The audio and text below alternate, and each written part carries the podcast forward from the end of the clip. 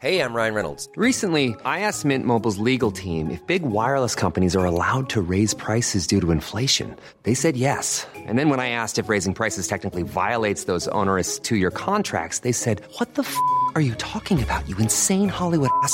F- So to recap, we're cutting the price of Mint Unlimited from $30 a month to just $15 a month. Give it a try at mintmobile.com slash switch. $45 upfront for three months plus taxes and fees. Promo rate for new customers for limited time. Unlimited more than 40 gigabytes per month. Slows. Full terms at mintmobile.com.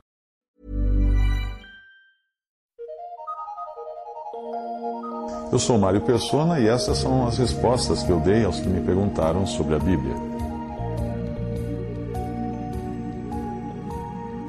Se Maria era pecadora, por que Jesus não era?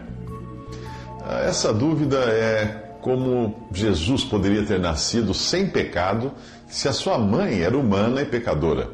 Bem, o o seu raciocínio é que, mesmo tendo sido concebido do Espírito Santo, o fato de nascer de uma mulher descendente de Adão poderia tê-lo contaminado com o pecado, do mesmo modo como um feto pode ser contaminado por uma doença no sangue da mãe ou herdar suas características genéticas. Era essa a proposição, a suposição do leitor que me escreveu. Bem, essa é uma pergunta importante, nós não podemos simplesmente responder porque sim ou porque não, ou ainda desdenharmos de quem tem a dúvida com algo do tipo, ah, você não entende essas coisas. A questão é que toda, é- é- a questão, a questão é tão crítica, é tão crítica que o catolicismo, diante de tal impasse, que um dia, claro, perguntaram isso também, eh, decidiu declarar Maria Imaculada, isto é, concebida sem pecado, para justificar a razão de Jesus ter nascido imaculado. Na verdade, esse arranjo só jogava o problema para a geração anterior, pois como justificar que Maria seria sem pecado se a sua própria mãe era pecadora? Ah, bem, eu vou tentar responder usando algumas passagens e afirmações da palavra de Deus. Primeiro, se Cristo tivesse nascido pecador, como Maria ou qualquer outro ser humano, ah, ele estaria desqualificado para assumir o lugar de Cordeiro de Deus que tira o pecado do mundo, como fala em João capítulo 1, 29.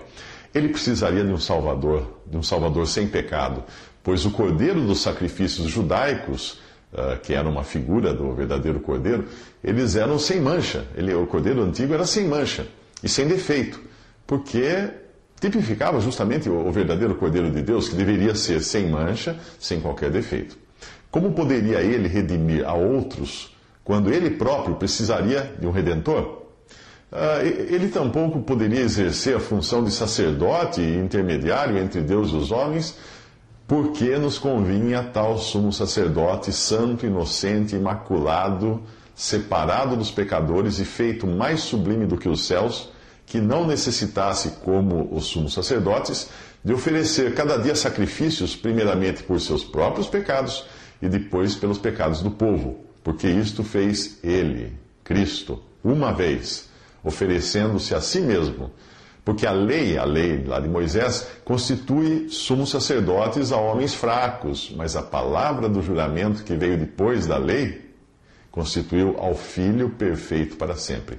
Esse trecho eu li de Hebreus 7, 26 a 28. Portanto, para que Jesus fosse Salvador, Redentor e Sacerdote, ele precisaria ser, como diz a passagem, santo, inocente, imaculado, separado dos pecadores. Algo que, obviamente, nenhum ser humano é em sua condição natural. A carta aos Hebreus declara que, apesar de ser tentado ou testado, seria a tradução mais correta ali, Jesus era sem pecado. Porque não temos um sumo sacerdote que não possa compadecer-se das nossas fraquezas, porém um que, como nós, em tudo foi tentado ou testado, mas sem pecado. Ou à parte o pecado. Isso está em Hebreus 4, versículo 15. Tamanha era essa isenção da natureza pecaminosa em Jesus, que ele podia desafiar os religiosos judeus dizendo: Quem dentre vós me convence de pecado? João capítulo 8, versículo 46. Certamente homem nenhum poderia fazer tal desafio como esse que Jesus fez.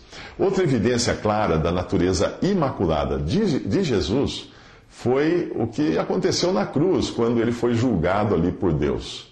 Em 2 Coríntios 5, 21 diz: Aquele que não conheceu pecado, Deus o fez pecado por nós, para que nele fôssemos feitos justiça de Deus. Se ele não fosse sem pecado e sem a capacidade de pecar, Deus não o teria feito pecado por nós na cruz.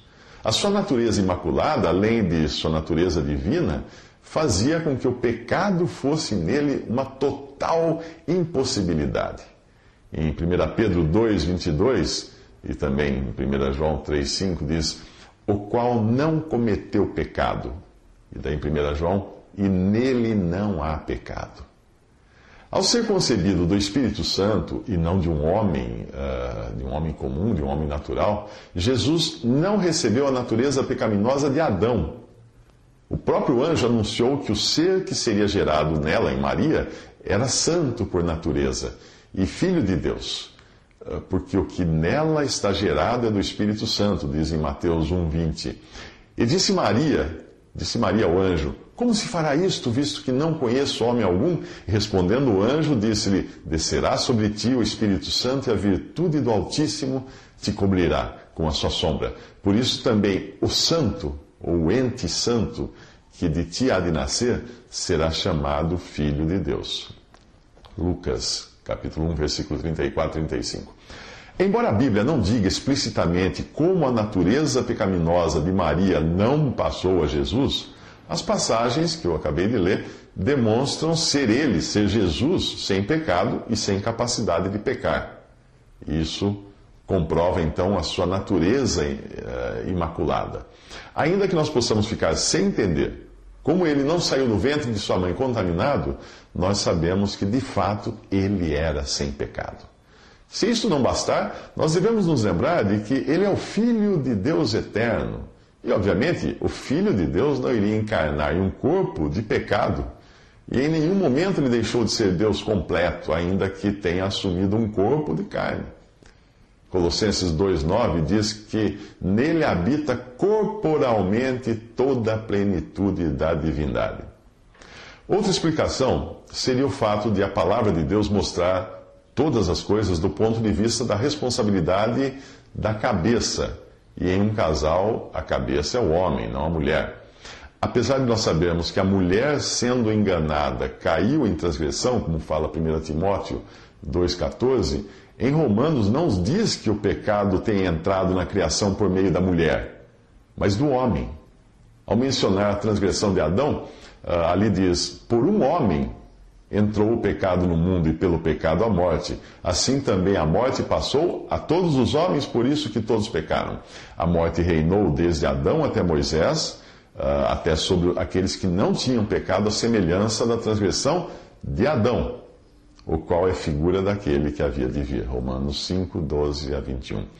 Juntando tudo isso, nós podemos confiar que, seja pelas evidências da vida santa de Jesus, seja pelas declarações de sua natureza divina e sem pecado, seja pelo modo como Deus determina as coisas, responsabilizando a cabeça, que é o homem, na transmissão da natureza pecaminosa, nós podemos ainda acrescentar que nunca entenderemos o que realmente aconteceu quando o Espírito Santo e a virtude do Altíssimo desceram e cobriram Maria com a sua sombra no processo da concepção.